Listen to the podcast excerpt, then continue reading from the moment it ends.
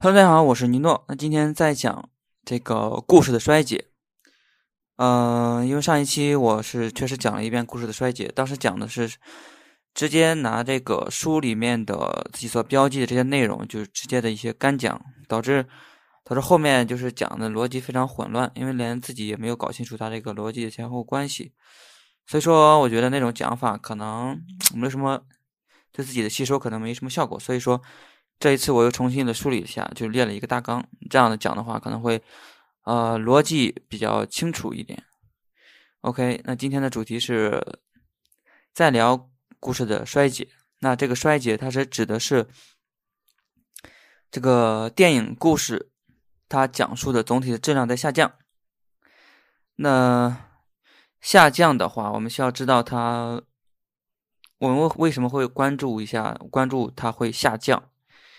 因为在那个一个评论家肯尼斯·伯克有一句名言，就是“故事是人生必须的一个设备”。那它表现在就是在每一天里面，故事都以各种各样的形式去传送着。你像，嗯，大家平常看的一些电影、电视剧、小说，这些都是以传递着各种各样的故事，就包括大家平常的一些聊天、吹牛啊，这些都是。再去聊一些的故事，所以说故事它不仅是人类最多产的艺术形式，而且和人类的一切的活动，你包括工作、玩乐、吃饭、锻炼等等，就是一起争夺着人们每一刻醒着的时间。而且就连这个我们睡觉的时候也会做梦，所以说那故事。是人生必须的一个设备。那为什么它是必须的呢？其实根本原因就是，呃，亚里士多德有一句，有一句一个有一句有一个关于在伦理学中提出的一个古老的问题的一个答案，就是一个人应该如何度过他的一生。就是当我们大家去思考这个问题的时候。总会面临着各种，呃，梦想和现实的一些冲突。就是当我们尝试把现实去在梦想在现实中实践的时候，就会发现现实中的有很多的琐碎的一些个人事物，完全打乱了我们的一些计划。所以说，大家也可以开始就是从其他的方面去寻求这个问题的一些答案。你像传统上我们会基于一个四大学问去寻找一些答案，就像。哲学、科学、宗教、艺术。那如今的话，其实如果不是这个专业的一些一些人的话，基本上就不会对哲学、科学、宗教这些做一些详细的一些研究了。那就是，但是，但是艺术这个形式，就是就是几乎每个人都比较相信这种故事的艺术。所以说，就是基于四大学问的话，如今只剩下了这个。故事的艺术。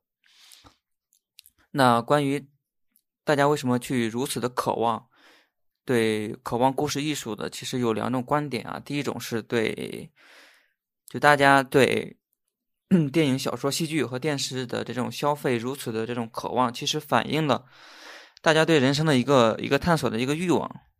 就是他因为因为这些故事艺术啊，它。他就是表现的，就是，呃，不断去寻求整治人生混乱的一些方法，去在这些故事里面去洞察人生的一些真谛。那这些呢，我们对这些故事的欲望，其实就反映了就是人类对捕捉生活的模式的一些深层次的一些需求，而且它不仅仅是一个纯粹的一个知识实践。而是一个非常个人化和情感化的一个体验。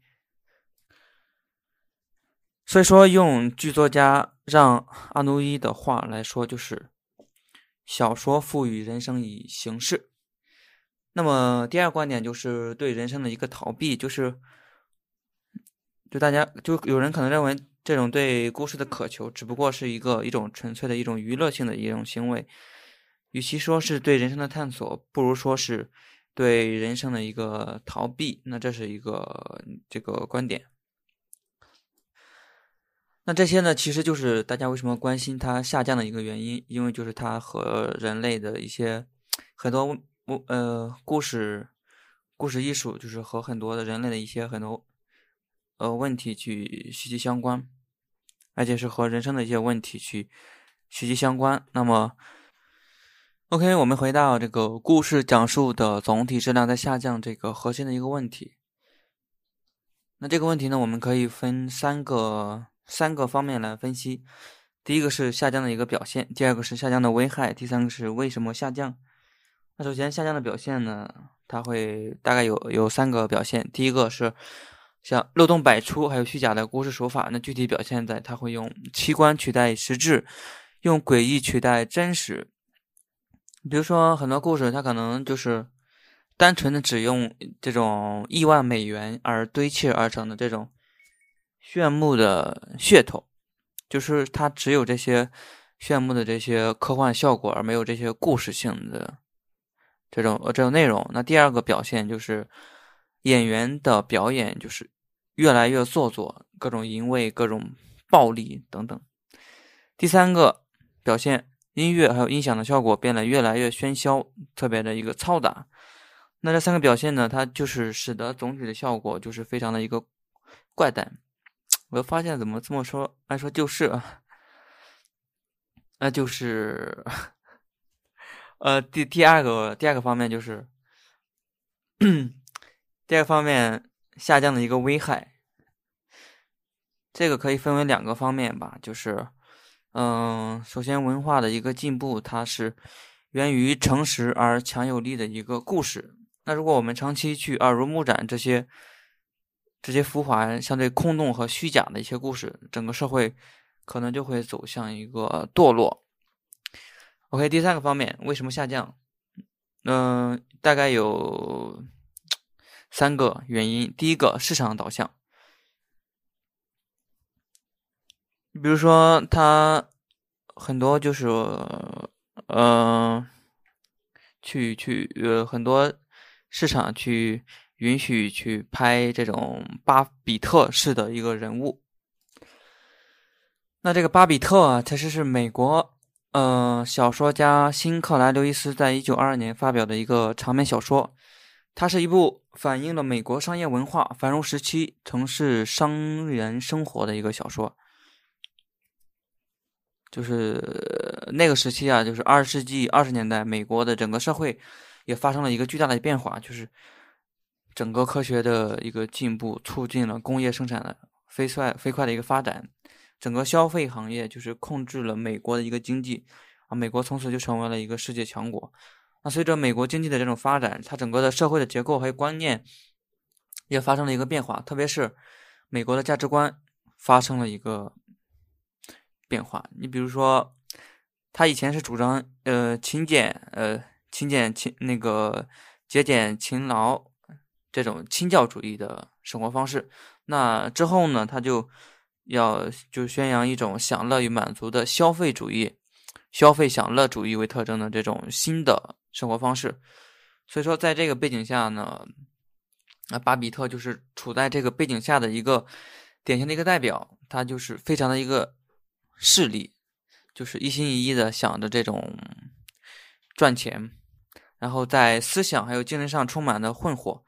在文化和知识上也非常的一个，呃，茫然无知的一个人，就是他不仅是小说里面的一个人物，而是反映了当时的二十世纪二十年代的一个现实社会的一个群体，是一种这种群体的一个一个现象。那电影如果改编这种商业的小说的话，它就是反映了大家还是。对这种商业化的接受程度还是还是蛮高的，所以说这个之所以有市场，还是可能当时处于的一个呃社会的一个一个状况吧。那第二个就是它整个的一个投拍的资源去非常的一个有限，就是嗯其中的一个。一个好莱坞经纪人说，就是一般一个制片厂他会收两万多的一个剧本，但是只能投拍十二部电影，就是这个比例非常非常的稀少。那下一个就是整个的呃剧本的开发成本也是非常高的，像二世纪的九十年代，每个这个剧本的呃每年的这个剧本开发费用大概就在五亿多美元了。那刚才说的是下降的一个第一个原因，市场导向。那第二个就是好莱坞的一个电影，它经过这么多时期的一个发展，它其实越来越越发展越来越好，日益昌盛，而且它在全球范围内似乎就是没有什么竞争竞争对手。那这是对于好莱坞电影来讲，那对于欧洲电影来讲，就是。发行商的动机就是永远是钱，不是说这个钱没错，但是他已经没有之前那种先辈的实力去讲述故事，就是没有他呃讲述故事的这些能力。对，然后他还提到了，就是亚洲电影在北美还有世界上就是。比较比较的畅行不衰，而且打动了和愉悦了上千的千百万的一个观众，就是亚洲亚洲电影人能够讲述一个精彩的一个故事。OK，这次的一个表达还算完整。OK，就到这儿吧，拜拜。